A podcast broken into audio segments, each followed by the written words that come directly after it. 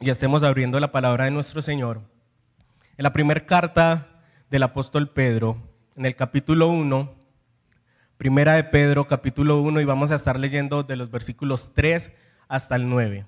Primera de Pedro, capítulo 1, versículo 3 hasta el 9. Dice así la palabra de nuestro Señor. Bendito el Dios y Padre de nuestro Señor Jesucristo, que según su grande misericordia nos hizo renacer para una esperanza viva por la resurrección de Jesucristo de los muertos, para una herencia incorruptible, incontaminada e inmarcesible, reservada en los cielos para vosotros, que sois guardados por el poder de Dios mediante la fe, para alcanzar la salvación que está preparada para ser manifestada en el tiempo postrero, en lo cual vosotros os alegráis aunque ahora por un poco de tiempo, si es necesario, tengáis que ser afligidos en diversas pruebas, para que sometida a prueba vuestra fe, mucho más preciosa que el oro, el cual, aunque perecedero, se prueba con fuego, sea hallada en alabanza, gloria y honra cuando sea manifestado Jesucristo, a quien amáis sin haberle visto en quien creyendo, aunque ahora no lo veáis, os alegráis con gozo inefable y glorioso, obteniendo el fin de vuestra fe, que es la salvación de vuestras almas. Oremos. Gracias te damos nuestro amado y bendito Salvador. Gracias por esta oportunidad, Señor, que nos has permitido y nos has convocado de estar en este lugar. Hoy oramos, Señor, porque hemos exaltado tu nombre a través de cánticos, de palabras de adoración, palabras de exaltación. Pero ahora, Señor, queremos ser bendecidos a través de tu escritura. Así que te pido, Señor, por este espacio, por este momento. Yo soy solo una vasija frágil y débil, Señor.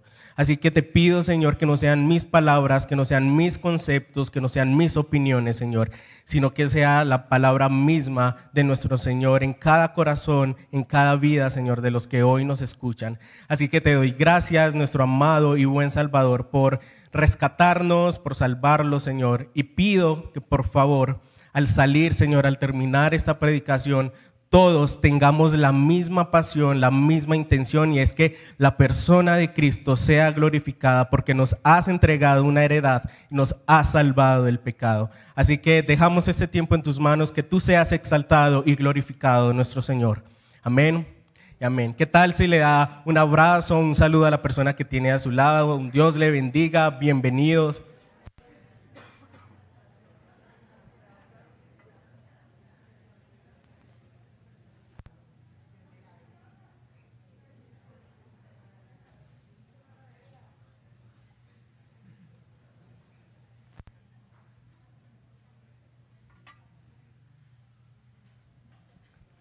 Quisiera saber si entre nosotros hay algún amigo que nos visite por primera vez, que sea su primera vez aquí en la Iglesia Bíblica Antioquía, que nos puedas levante la mano donde estás. Bienvenidos, bienvenidas, allá se levantan unas manos, bienvenida allá atrás.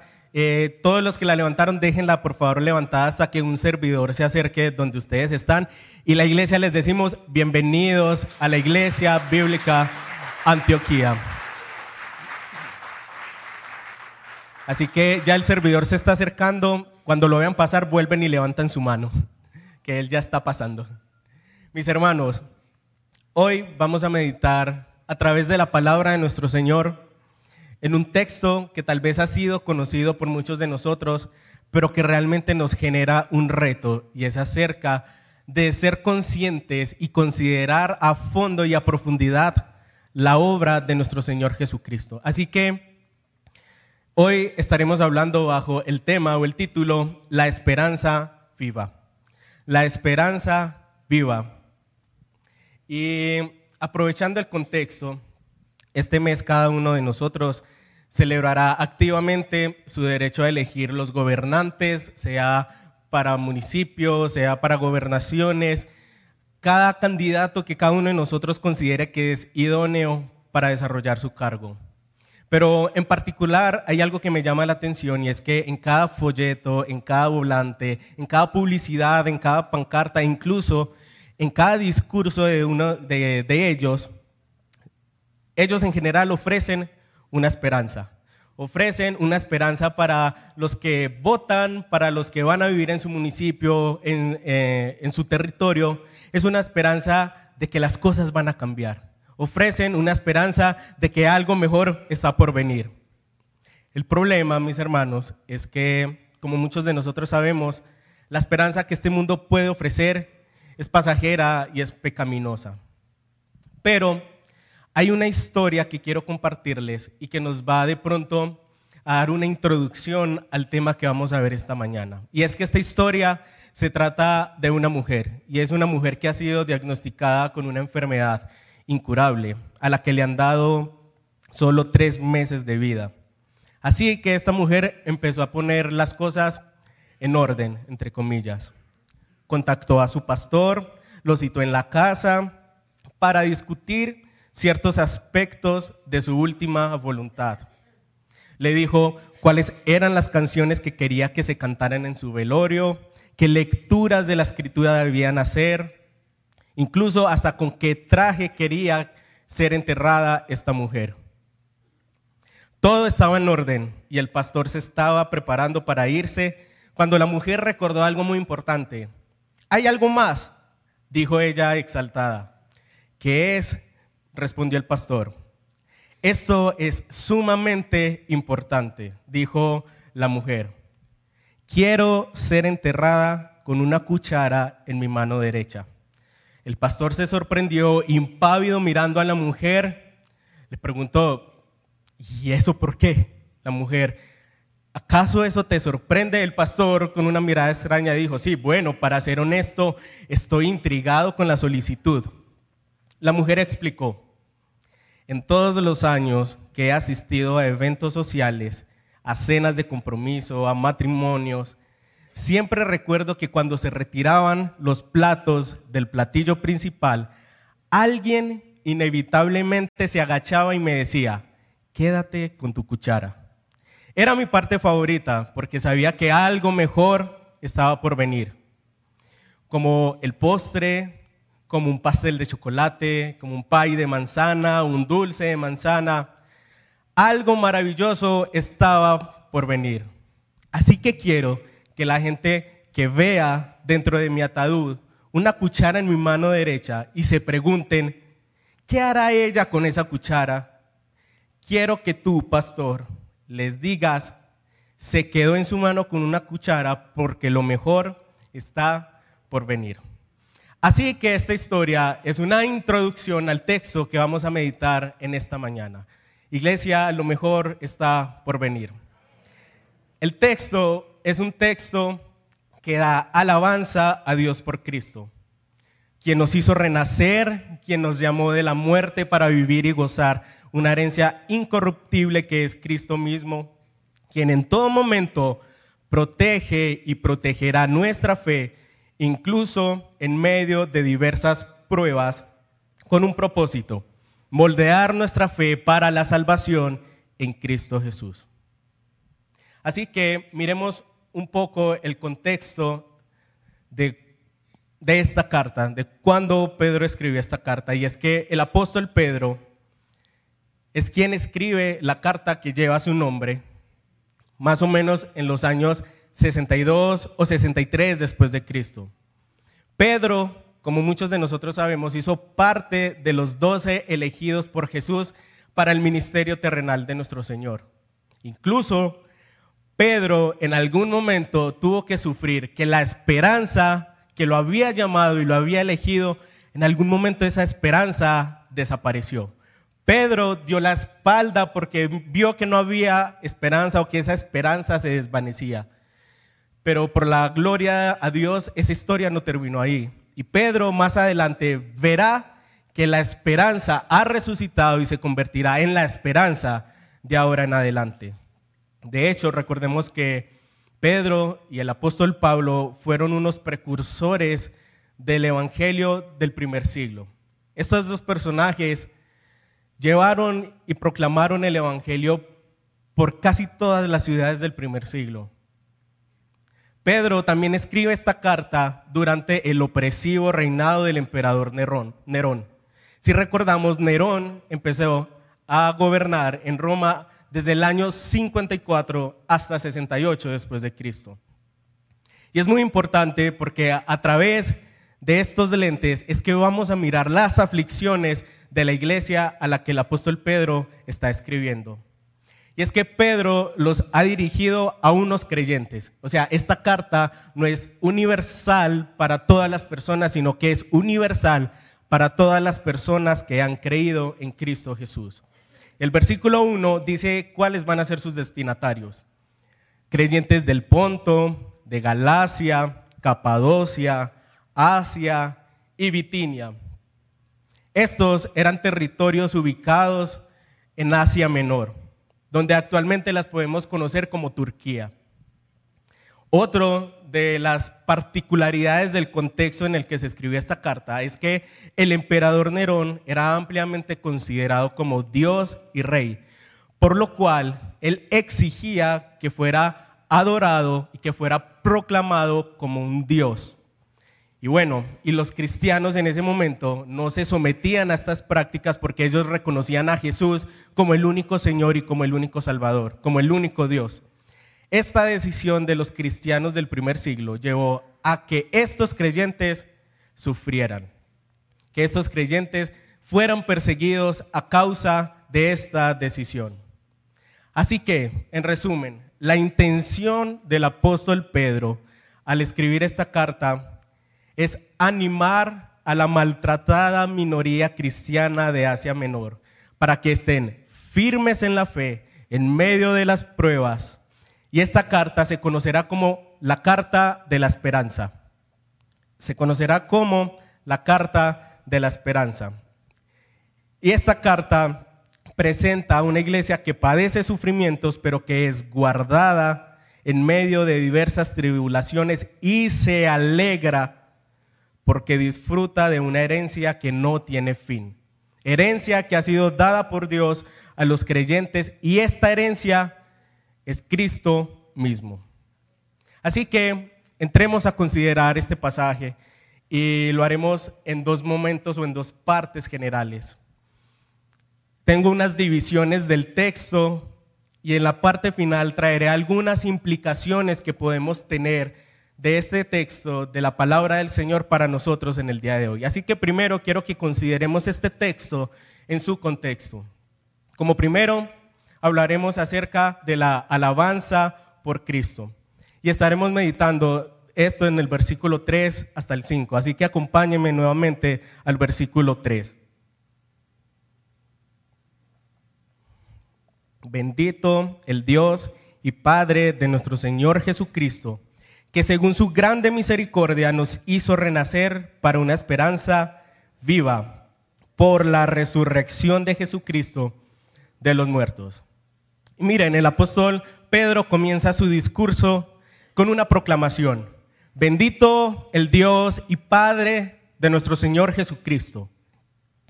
Pedro inicia con algo que se conoce como una, doxología. Una doxología es una proclamación de alabanza, una proclamación de exaltación por las, por, la, por las misericordias de la persona de Cristo Jesús.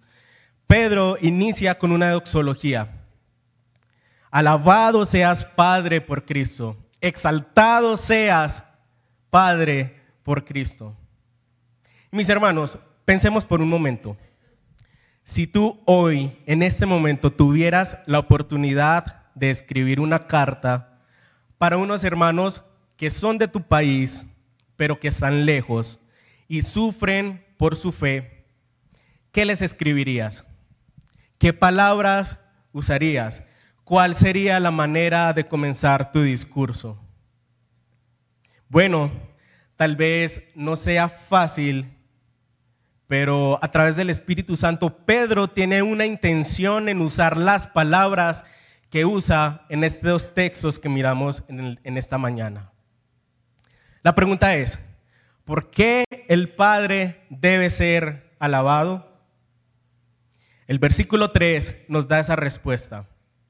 Bendito el Dios y Padre nuestro Señor Jesucristo, que según su grande misericordia nos hizo renacer para una esperanza viva, por la cual, por la resurrección de Jesucristo de los muertos. Así que Dios es alabado porque es misericordioso. El texto nos dice, te exalto Señor, te alabo porque tú eres misericordioso y en tu misericordia has mostrado misericordia para nosotros porque nos has dado a Jesucristo quien nos ha hecho nacer de nuevo mediante la resurrección de Cristo para tener una esperanza viva.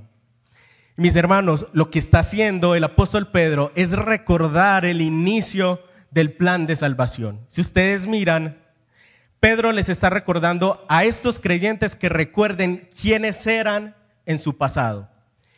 Y ellos ven, y a través de Pedro vemos que eran unos esclavos del pecado, que por su pecado, por seguir su corazón engañoso, ellos estaban muertos y separados del Señor.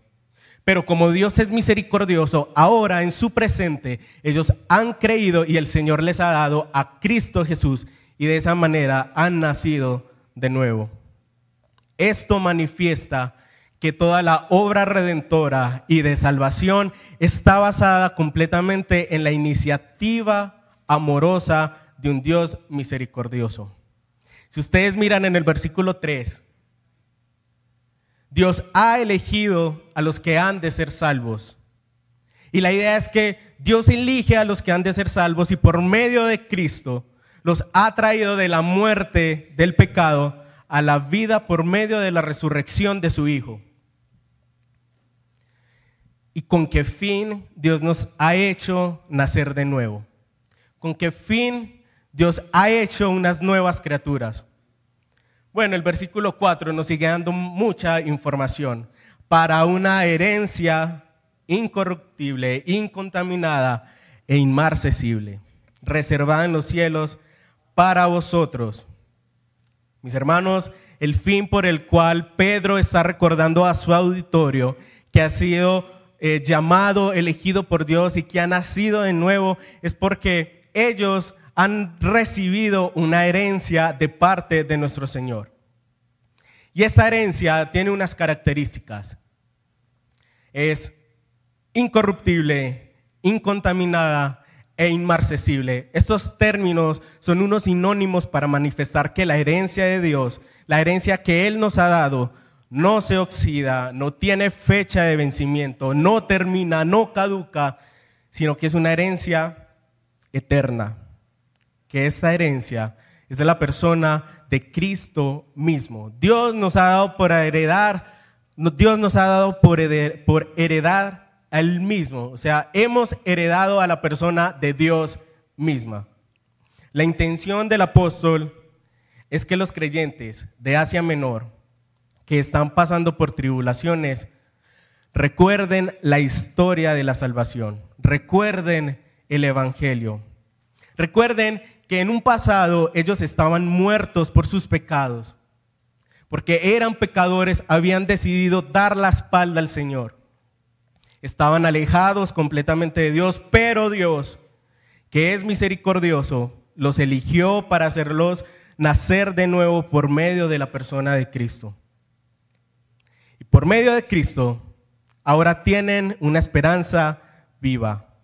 Y es viva porque radica en la persona de Cristo, la cual protege la fe de los que son elegidos para que sean salvos. Si ustedes miran el versículo 5, Pedro le recuerda a su auditorio que si el Señor los ha elegido, les ha entregado lo más valioso que es la persona de Cristo, de esa, de esa misma manera Dios los va a proteger para que su fe esté guardada en Dios. Así es que, hermanos, estos creyentes que han sido esparcidos por Asia Menor y sufren por causa del Evangelio, pueden quitar gustosamente los ojos de las circunstancias, de los problemas, de las tribulaciones que están llevando y ponerlos en el plan redentor y de esta manera recordar que tienen una esperanza viva. Y más adelante, el apóstol Pedro en el capítulo 2 nos va a mostrar la diferencia que tienen los creyentes a los no creyentes, manifestando que el caso de los creyentes hay una esperanza en medio del sufrimiento, en medio de las tribulaciones. Pero los que no son creyentes, los que aún no han sido salvos, estas personas tienen esperanza en cosas que terminan y que se acaban.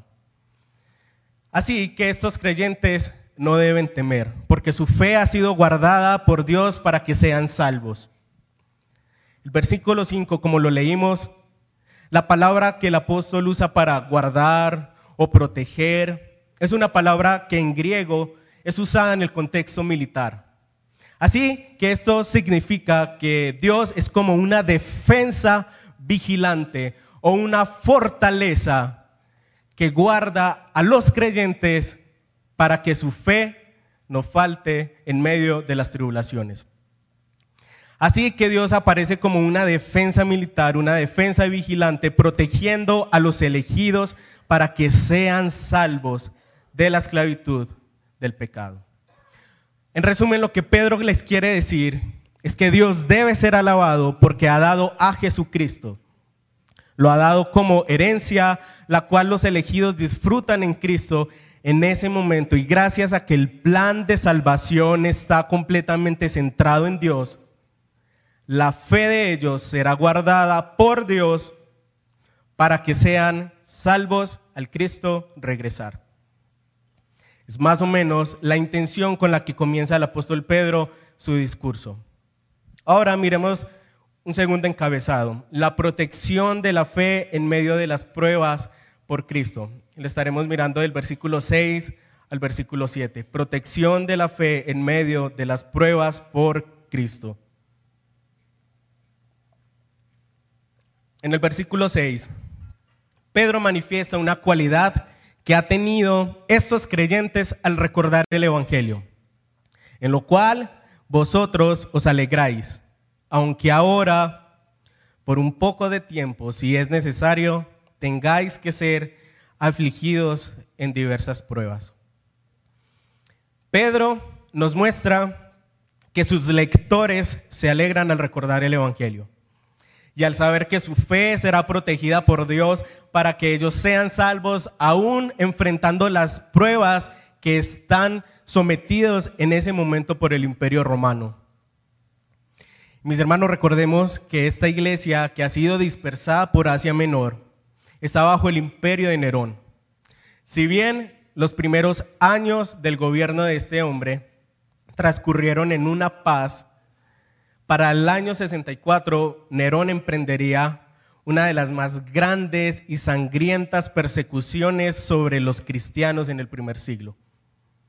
Aún en ese sufrimiento en el que ellos están, esta iglesia se alegra, se goza al recordar el Evangelio y saber que disfrutan y que tienen una esperanza viva porque su salvación descansa en el cuidado y en la protección de un Dios misericordioso. Pedro también manifiesta dos características de esta prueba. Y si ustedes pudieron leer en el texto, da una característica de tiempo y otra de cantidad. La primera es que serán por un poco de tiempo. Y la segunda es que hay diversidad de dificultades, tendrán diversidad de pruebas. Las pruebas Pedro les está queriendo decir, muchachos creyentes que me escuchan, lo que ustedes están pasando no va a ser eterno, tiene una prueba, tiene una fecha de vencimiento, habrá un momento final para su sufrimiento. Pero también les deja claro que aunque es por un poco de tiempo, estas pruebas son diversas. Probablemente al referir la palabra de diversas pruebas, él las está utilizando acerca de dos vías en particular o dos cosas en particular. Uno, que las pruebas no son necesariamente igual para todos. El Señor permitirá tribulaciones y pruebas para cada creyente en particular. Pero también nos puede dar la idea de que no solo será una prueba, hablando de cantidad, sino que posiblemente tendrán que ser afligidos una y otra y otra y otra vez. Incluso en momentos hasta tendrán que recibir diversas pruebas en ese mismo momento, en ese mismo tiempo. Piensa por un momento en la condición de esta iglesia. Es una iglesia que le ha tocado salir de su, ciudad, le ha tocado salir de su pueblo, dejar familiares, ir a otros lugares por causa de su fe. Y en estos lugares han llegado y han visto cómo familiares han sido sacrificados, han sido torturados, han sido martirizados por el conocimiento que ellos tienen acerca de la persona de Cristo. Iglesia, y creo que es un momento muy difícil por el cual esta iglesia estaba siendo pasada en este primer siglo.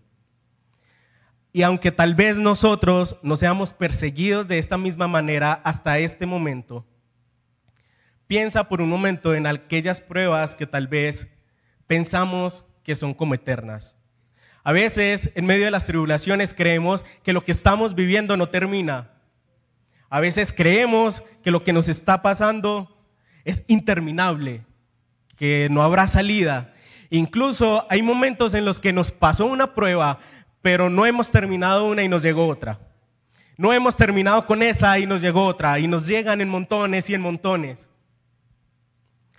Iglesia, Pedro le va a decir a esa iglesia, en esos momentos recuerda el Evangelio. Y es algo de lo que nosotros podemos aprender hoy. Iglesia, en esos momentos es donde más debes recordar la historia del Evangelio. Ahora, el Señor no es caprichoso en las pruebas que su pueblo y su iglesia están pasando en ese momento. Las tribulaciones por las que esta iglesia están viviendo tienen un propósito. Versículo 7. Para que sometida a prueba vuestra fe, mucho más preciosa que el oro, el cual, aunque perecedero, se prueba con fuego, sea hallada en alabanza, gloria y honra cuando sea manifestado Jesucristo. Las pruebas tienen un propósito. Sufrir es un trabajo por el cual nuestra fe debe ser pulida. El propósito es fortalecer el conocimiento que se tiene acerca del Evangelio. Pedro compara que la fe de esos creyentes puede ser comparada como el oro. El oro, si todos sabemos, su resultado final es hermoso, es bonito, es para lucir. Pero si miramos el trabajo por el cual el oro es procesado, el oro tiene que, someter, tiene que ser sometido a prueba en fuego y altas temperaturas, una y otra vez, tiene que ser martillado, moldeado una y otra vez hasta que ese oro tenga la forma y el brillo necesario.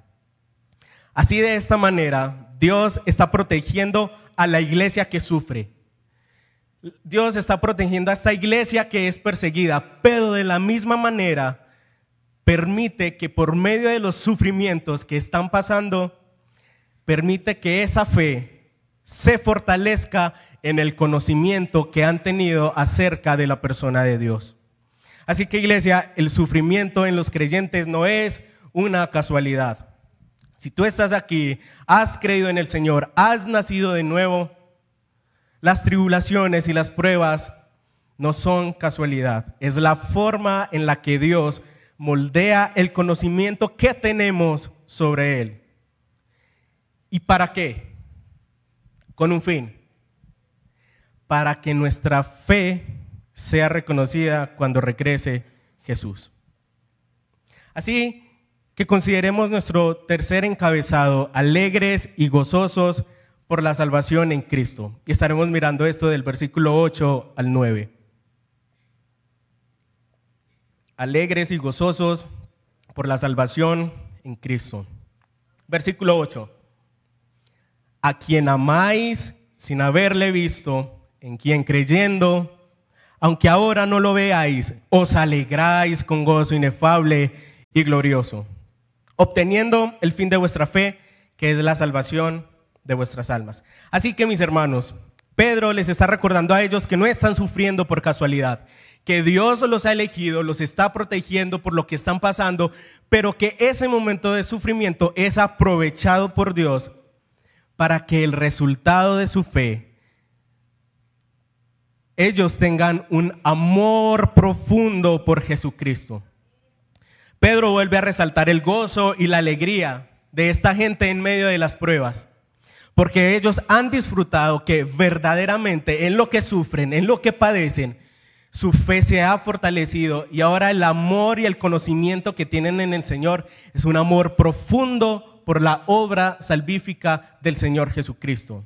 Dios los ha escogido, los ha hecho nacer de nuevo para ser libres del pecado, para ser salvos y va a proteger su fe aún en medio de las dificultades para que sean salvos y disfruten de la herencia que es la persona de Cristo. La salvación será obtenida para los que Dios ha elegido. Así que si tú estás hoy en este lugar, has nacido de nuevo, eres creyente, mis hermanos, tu fe y tu salvación está segura porque está segura en la persona de Cristo Jesús.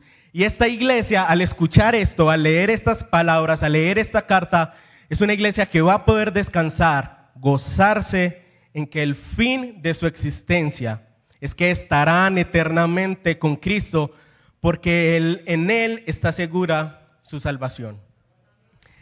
Estas son tres grandes divisiones que hemos visto del texto en el contexto para las personas a las que Pedro les ha escrito.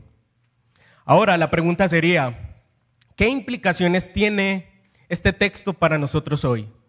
¿Qué podemos aprender del texto para la iglesia bíblica de Antioquía hoy? ¿Qué podemos aprender para cada uno de los creyentes que estamos en este lugar?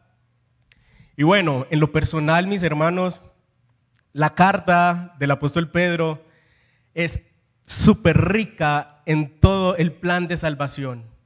Y se podrían rescatar infinidades de cosas acerca de lo que Pedro escribe para los creyentes sufrientes del primer siglo. Pero hoy, esta mañana, quiero resaltar tres cosas principales.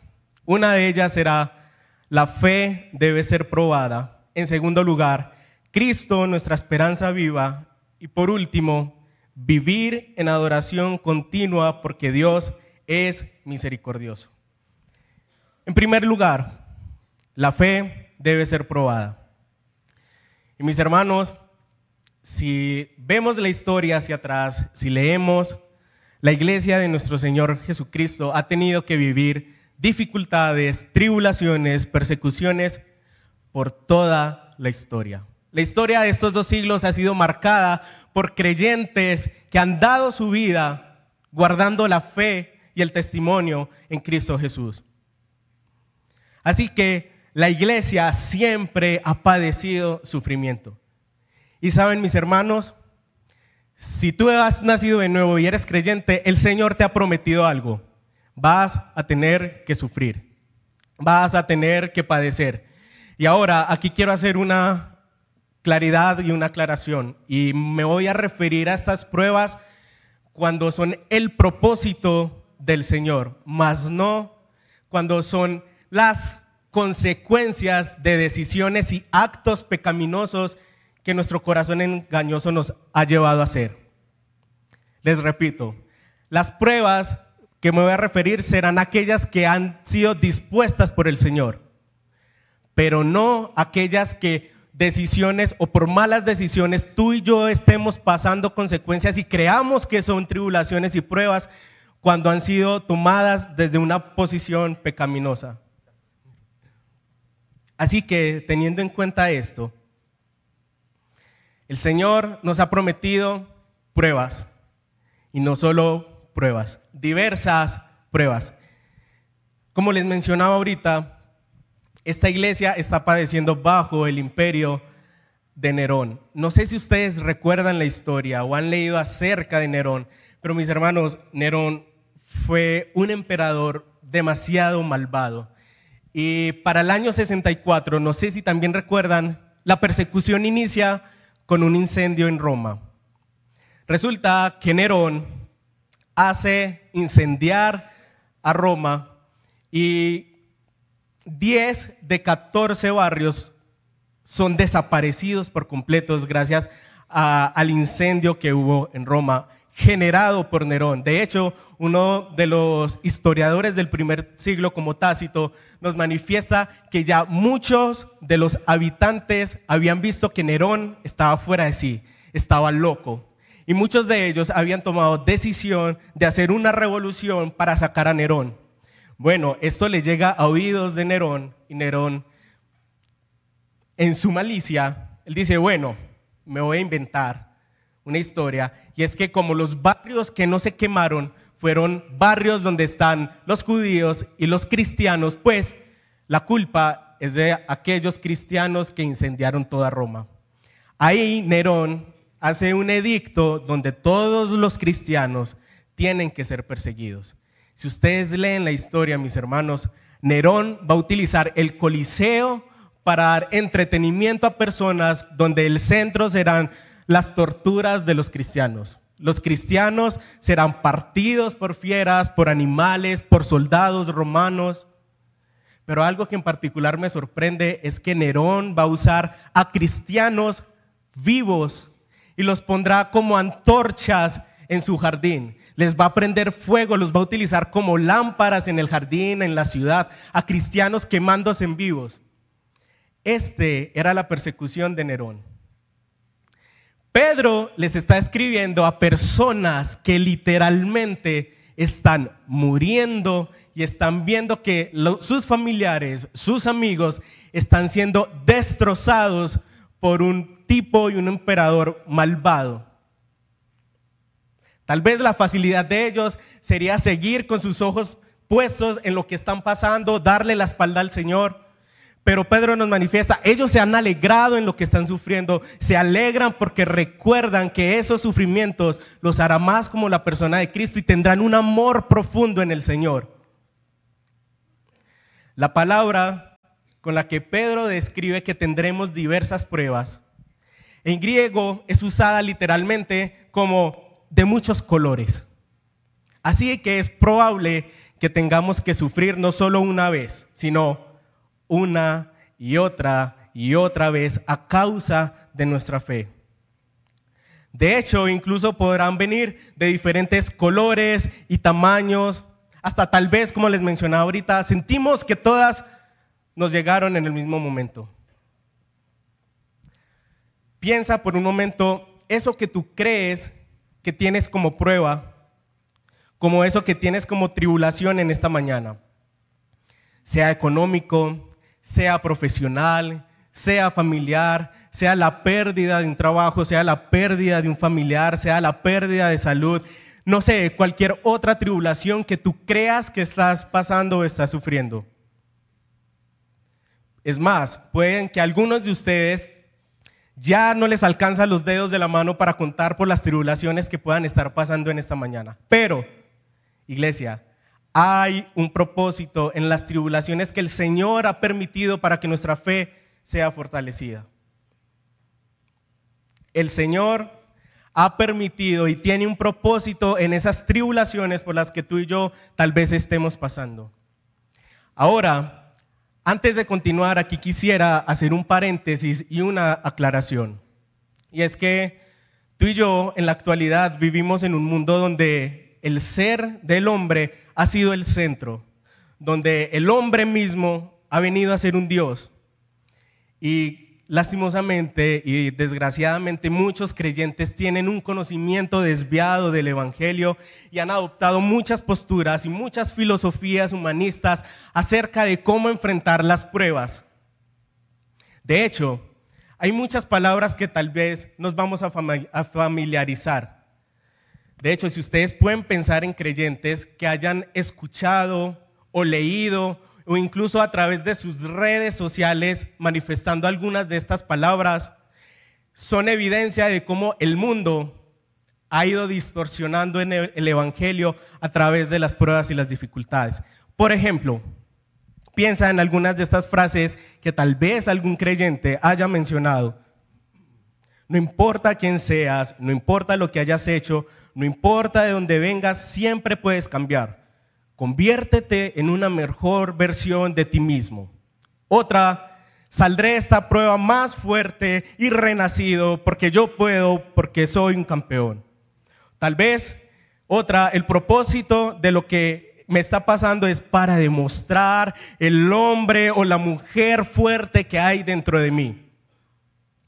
Tal vez, una que es muy conocida, lo que no mata te hace más fuerte. Otra, Dios le da sus mejores batallas a sus mejores. La has escuchado, incluso la has mencionado en medio de la aflicción. Pues mis hermanos, déjenme decirle que esto es falso. Hay algo que la escritura nos menciona enfáticamente y que nos recuerda es que lo único que demuestra la prueba es que tú y yo somos unos pecadores débiles y que si no hubiera sido por Dios que ha decidido protegernos, tú y yo hubiéramos dado la espalda al Señor desde el primer momento de la aflicción. Mis hermanos, tú y yo somos tan débiles que el Señor ha decidido protegernos para que nuestra fe no falte en el momento de la aflicción. Pedro nos recuerda que las pruebas tienen fecha de caducidad. Mi hermano, eso que estás pasando, eso que estás viviendo, no es eterno. No pongas tus ojos y tu esperanza en que eso, será para siempre, será eterno. Pon tus ojos en recordar el Evangelio y recordar que el Señor te ha protegido y eso va a terminar. Así que como Pedro les dice a su auditorio principal, les recuerdo, Iglesia, gocémonos, alegrémonos cuando tengamos que ser pasados por diversas pruebas. A veces suena un poco difícil y en la práctica sí que es más difícil. Pero recuerda que es Dios quien protege tu fe, nuestra fe, para que no seamos desarraigados de Él. En segundo lugar, vemos que Cristo es nuestra esperanza viva.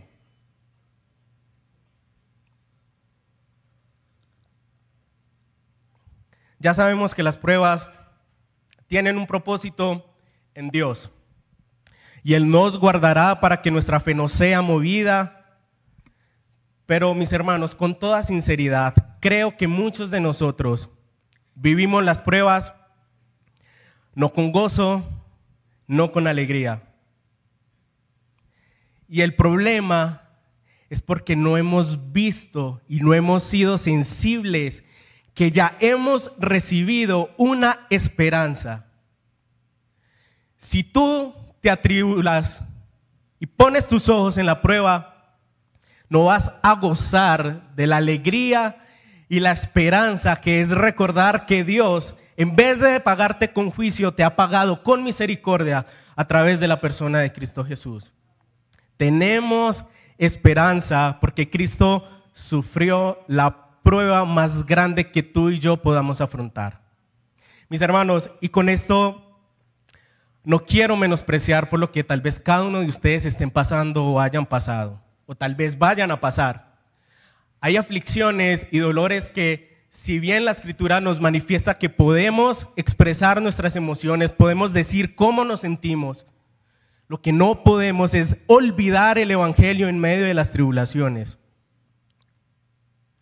Pero mis hermanos, quiero o quiera Dios que por medio de esta enseñanza seamos sensibles a que la prueba más grande, la tribulación más grande que tú y yo podíamos haber enfrentado, Cristo la enfrentó por ti y por mí para que tú y yo no tengamos que sufrir la ira completa de un Dios santo, santo, santo. Así que mi hermano, tienes esperanza porque lo que tenías que sufrir, Cristo lo sufrió por ti y por mí.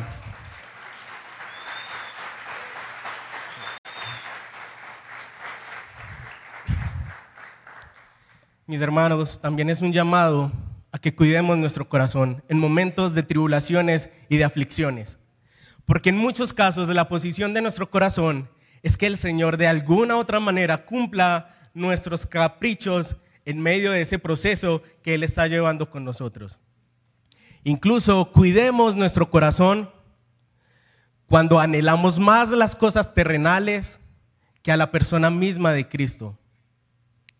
Esta iglesia puede gozarse porque ellos literal están viendo que lo están perdiendo todo, sus familias, sus negocios, su dinero, su riqueza, sus casas, sus posesiones, todo. Ellos son testigos de que todo lo que tú puedas desear en esta tierra es perecedero. Recordemos lo que nos dice Santiago capítulo 1, versículo 11 y 12. Porque cuando sale el sol con calor abrasador, la hierba se seca, la flor se cae y perece su hermosura, su hermosa apariencia. Así también se marchitará el rico con todas sus empresas. Bienaventurado el varón que soporta la tentación, porque cuando haya resistido la prueba, recibirá la corona de vida que Dios ha prometido a los que le aman. Mis hermanos, después de estas tribulaciones recibirás la recompensa de nuestro Señor Jesucristo.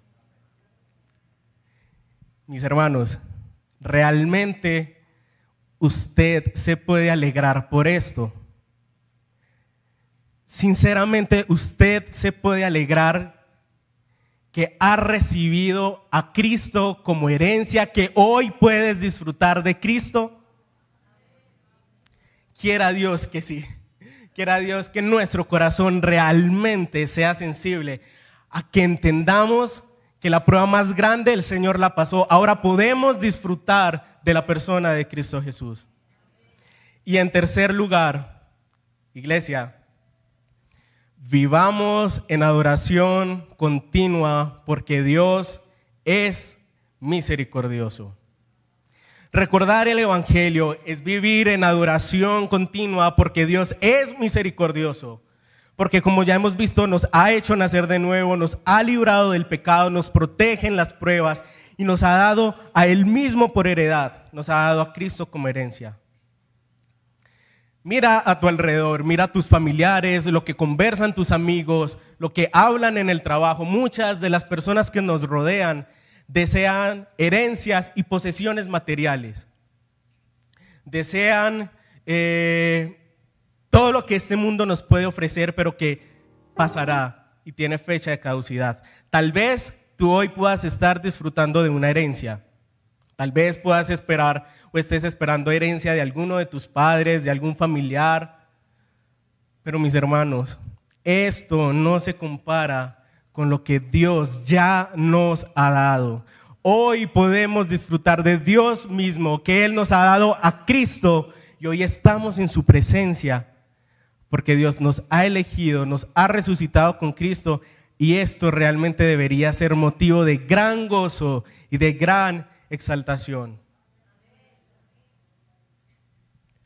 Vivir en adoración no es que vivas cantando todo el tiempo, no es que vivas cantando las 24 horas del día. Mis hermanos, es que la posición de nuestro corazón sea obedecer lo que el Señor quiere y dicta en su palabra. Pero mis hermanos, quiero darles tal vez dos ejemplos que son imperfectos, pero que tal vez nos pueden manifestar cómo está nuestro gozo y nuestra alegría en medio de las dificultades al recordar a Cristo como heredad. Y piensa por un momento, si realmente fueras consciente de que Cristo es tu mayor tesoro, es la heredad que ya puedes estar disfrutando, ¿volverías a hacer los devocionales como los has venido haciendo hasta este momento? volverías a dedicar el mismo tiempo, volverías con la misma actitud de tu corazón, volverías con la misma disposición. Incluso, piensa lo que hemos hecho hace una media hora hacia atrás. Recalco, que son ejemplos imperfectos, pero iglesia, si realmente el Señor fuera nuestra heredad y fuera nuestro gran tesoro, ¿Volverías a este lugar a rendir culto y adoración, a cantar de la manera en que lo hiciste? ¿O realmente tu corazón vendría desbordado de pasión, de agradecimiento, de gloria al Señor por lo que te ha librado y porque ahora entiendes que Él es tu tesoro? ¿Estarías de la misma manera sentado en la silla, pasivo, con los ojos abiertos? Iglesia, él está en medio de nosotros. Y si tú has podido llegar acá y si yo estoy hablando en este lugar, es porque Él no nos pagó como debería habernos pagado. Iglesia, hoy estamos cara a cara con Él. Hoy disfrutamos de su presencia. Él está en medio de nosotros. Iglesia, ya estás disfrutando de Cristo. Ya estás en presencia del Señor.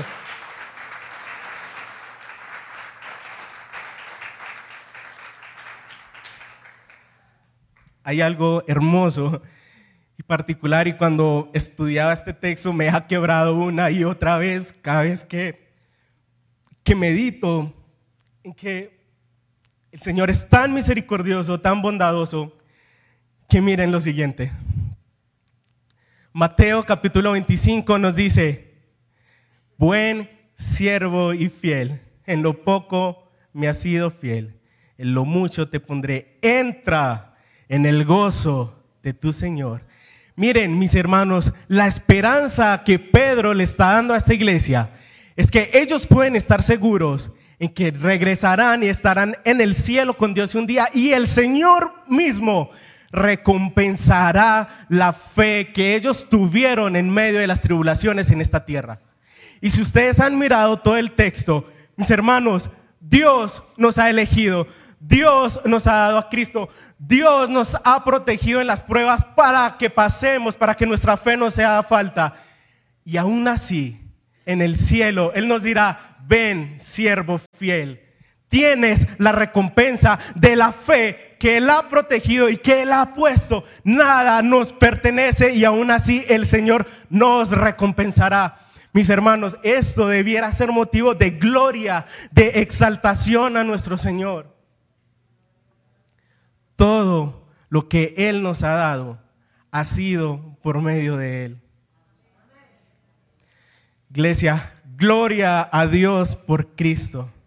Gloria porque nos ha hecho renacer, por entregarnos a su Hijo. Bendito sea el Dios y Padre de nuestro Señor Jesucristo, que nos ha hecho renacer a una esperanza viva. En conclusión, quiera el Señor por medio de su palabra que vivamos nuestras vidas en continua adoración. Mis hermanos, ten presente, recuérdate el Evangelio día a día, minuto tras minuto. Recuérdate el Evangelio. Esto que estás viendo es pasajero. Sea bueno o sea malo, todo pasa. La esperanza que Dios nos ha dado es a Cristo, que Él no pasa vivamos disfrutando de la herencia que Él ya nos ha dado. Descansa en Cristo.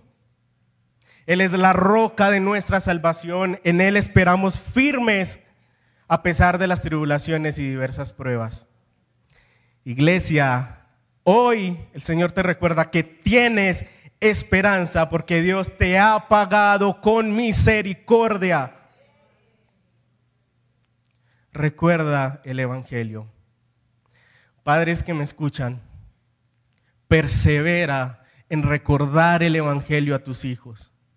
Matrimonios que me oyen, persevera en recordar el Evangelio una y otra vez a tu pareja.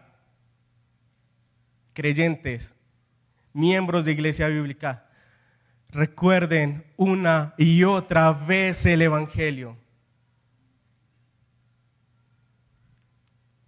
Las personas que nos visiten por primera vez y aquellos presentes que, nos han que no han venido todavía a los pies de Cristo, aunque esto quiero hacerlo con todo el amor y con todo el cariño, es una predicación muy pastoral en cuanto a que tú que me visitas por primera vez o tú que no has venido a los pies de Cristo, tengo una mala noticia para ti Y esta mala noticia es que todo esto que he hablado de esperanza es para los creyentes, para los que ya están en Cristo.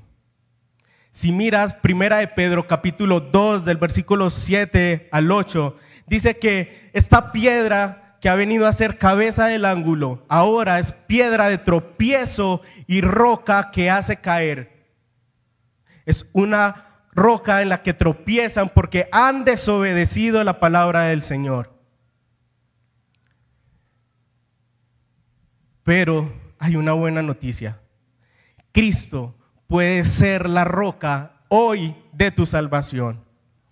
Amigo que nos visitas por primera vez, ven a Cristo en arrepentimiento y fe. Te ruego que no salgas de este lugar sin arrepentirte de vivir una vida alejada y a espaldas de Dios. Ven creyendo que no necesitas nada más, sino a la persona de Cristo. No necesitas otro mediador, otro intermedio, necesitas solo creer en Cristo que es para salvación. Mis hermanos, oro para que el Señor nos haga conscientes de la herencia que es Cristo. Alza tus ojos, mira por encima del sol. La vista que tienes ahora es imperfecta, no es real. Mira por encima del sol. Hay una vista real. Cristo reina y regresará por su pueblo.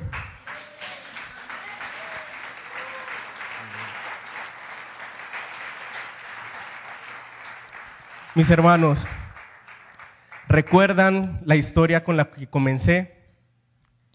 Bueno, recuerda de ahora en adelante, vive pensando como si el Evangelio fuera esa cuchara. Lo mejor está por venir. Lo mejor que está por venir es Apocalipsis capítulo 9 versículos 10 proclamaban a gran voz, la salvación viene de nuestro Dios que está sentado en el trono y del Cordero. Todos los ángeles estaban de pie alrededor del trono de los, de los ancianos y de los cuatro seres vivientes. Se postraron rostro en tierra delante del trono y adoraron a Dios, diciendo, amén la alabanza, la gloria, la sabiduría, la acción de gracias, la honra, el poder la fortaleza son de nuestro Dios por los siglos de los siglos. Amén. Lo mejor está por venir que es Cristo mismo. Amén. Oh mis hermanos, quiera el Señor bendecir hoy su palabra en esta mañana, que anime sus corazones, confronte sus corazones. Puestos en pie, vamos a orar.